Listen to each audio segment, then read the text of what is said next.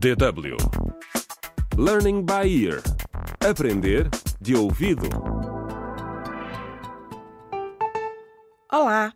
Bem-vindos ao trigésimo episódio da radionovela Contra o Crime Clica no link. Zaina, a estudante universitária que foi apunhalada, continua em coma. Telmo, o perito em tecnologias de informação que está a trabalhar com a polícia, tem feito descobertas surpreendentes.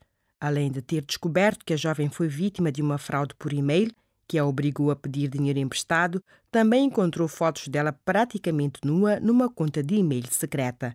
E segundo Miguel, um colega designer, a estudante também fazia parte de uma comunidade de apostas online.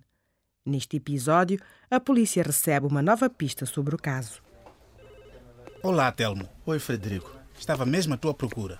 Um colega pediu-me para te entregar isto. Oh, finalmente. Frederico, estive à espera disto toda a manhã. Eh, É sobre o caso da Zaina? Sim, vamos ver o que diz. É pedi informações sobre o número de telefone deste Sr. Bonques. Hum, parece que está registrado em nome de JMM. E esta é a morada dele.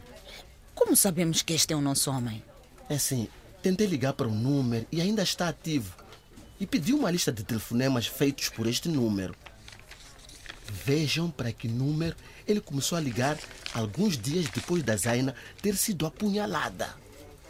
E espera, espera, espera, espera. Hum, o que se passa? Telmo, Ah, eu acho que sei quem ele é. Não. Sério? não, Frederico. Conheces? É verdade. Então temos que investigar mais esse Sr. Bonques. É, é preciso. Sim, nós temos que ter mais informações para sabermos se este é, na verdade, o nosso homem. E, e ter a certeza, não é? Tá, continua, Telmo. Eu vou continuar a investigar mais.